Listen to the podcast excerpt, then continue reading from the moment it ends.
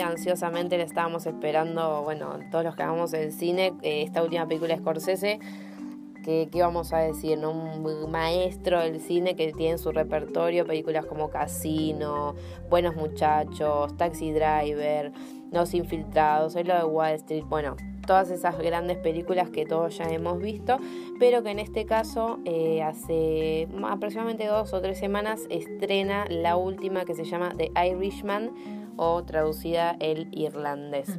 Y como vos bien decías, en este film logra juntar a tres monstruos de la actuación como son Robert De Niro, Al Pacino y también a Joe Pesci. Joe Pesci si bien es, un grosso total, a veces quizás no, no le ubicamos mucho por el nombre, pero es el, actor de Funny How, viste en Buenos Muchachos que hay una escena en la que está Roy Liotta, eh, Ray Liotta, con Joe Pesci en el que dice gracioso como, como gracioso y que todos logramos ponernos muy muy incómodos con esa escena.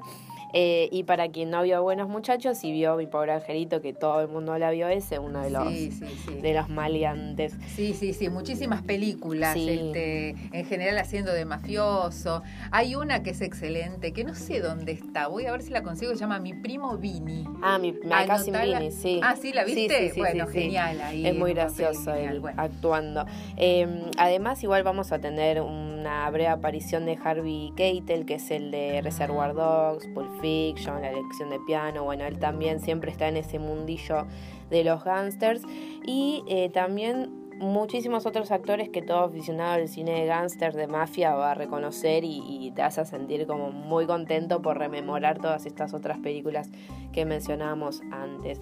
El guion de esta película del irlandés se basó en una novela que se titula I Heard You Paint Houses. He escuchado, he oído que pintas casas, de un fiscal, un abogado que se llama Charles Brandt.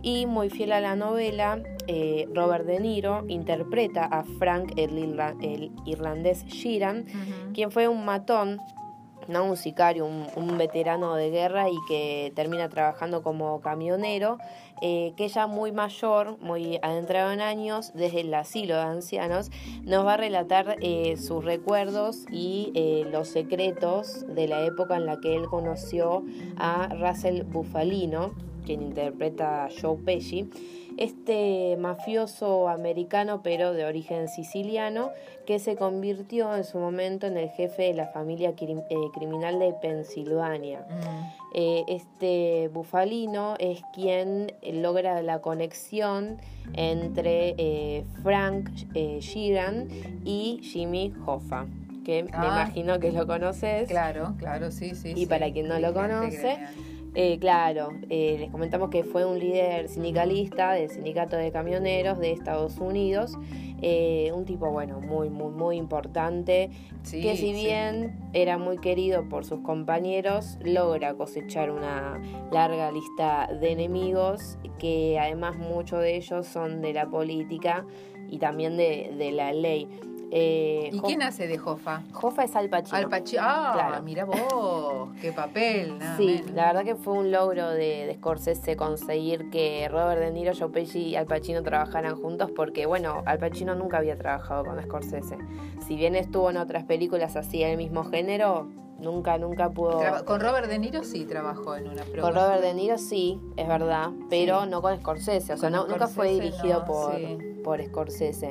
Em, bueno, estos problemas que tenía con la ley lo llevan a que sea arrestado en 1964 por intentar sobornar a un jurado en un juicio, en pleno juicio, que era en contra suya, em, en el que también se lo perseguía mucho por lavar el dinero de la mafia con el sindicato de los camioneros, ¿no? tenía esa relación con la mafia.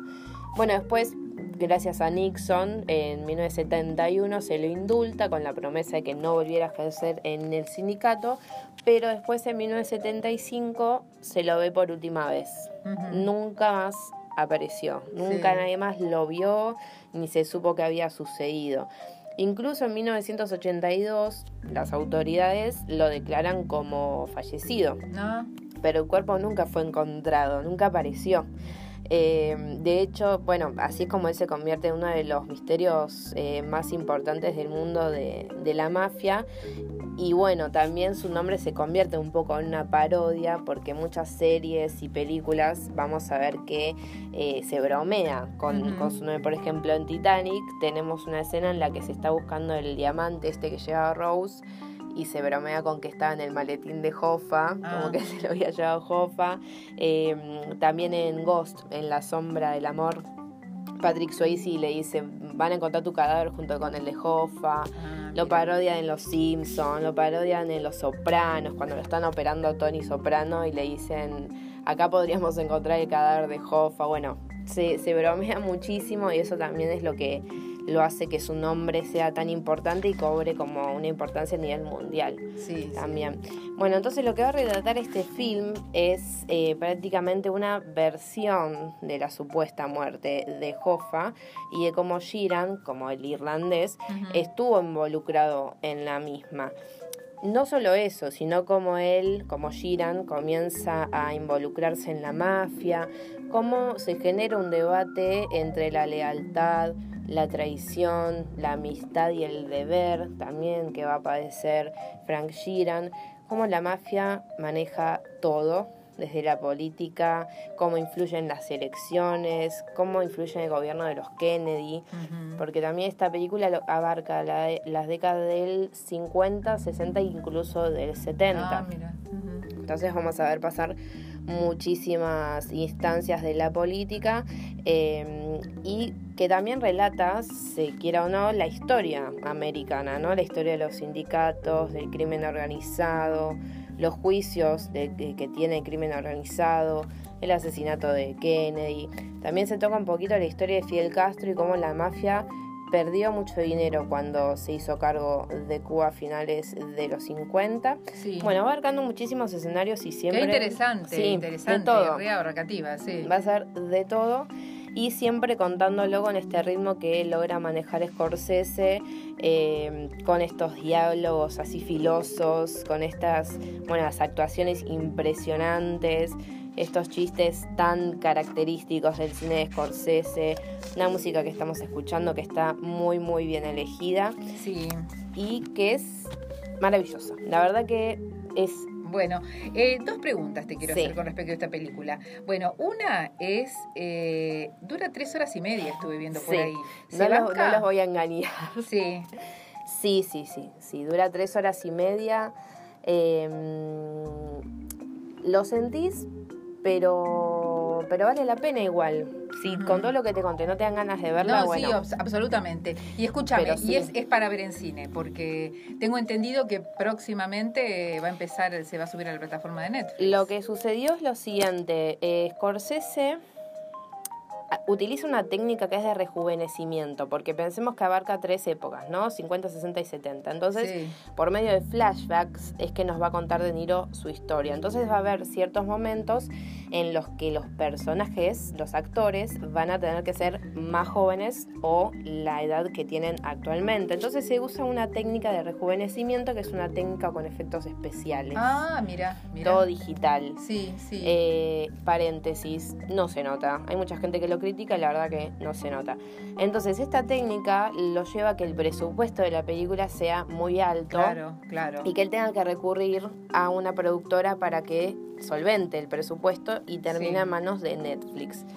Ah, esa es la historia. Claro, esa es la historia, entonces Netflix obviamente necesita hacer un contrato en el que eh, le pida al director que haya una ventana corta de exposición en las salas de cine. Entonces se estrenó hace dos o tres semanas en los cines, acá estuvo en muy, muy pocos cines y muy pocos días y ayer aterrizó en Netflix. Ah, ya, a partir de ayer. Bueno, pero eh, a ver, ¿en cine o en Netflix? No, en cine siempre, en cine siempre. Pero bueno, ¿qué pasa? Capaz tres horas y media eh, te incomodas un poco en el cine, si bien algunos son cómodos, es como que te, ya no sabes en qué posición ponerte. En, tu, en la comodidad de tu casa podés pausar, podés eh, ir al baño. Pero no es lo mismo, ¿no? No, obvio que no es lo mismo. Pero igual yo creo que se puede ver como una especie de miniserie. Lo que a mí me, me pasó con esta película también particularmente es que yo creo que es como el cierre de un ciclo. así dicen, sí, así dicen. Sí, como, como la conclusión del género, ¿no? Porque Bueno, para ejemplificar, tenemos, por ejemplo, en el género clásico del cine negro, lo tenemos con lo que es el halcón maltés de Houston y ya con Sed de Mal de Orson Welles se termina de cerrar ese género o esa época de ese tipo de cine. Entonces, en este caso, lo que podemos hacer es abrirlo con El Padrino de Francis Ford Coppola y ya ir cerrándolo con Scorsese. Con el, con, el irlandés puede ser entonces. Scorsese ya tiene 77 años. Y sí, sí. Y entonces yo creo que sí o sí hay que mirarla porque es una maravilla. La tienen en Netflix, El Irlandés, de Martin Scorsese. A mirarla.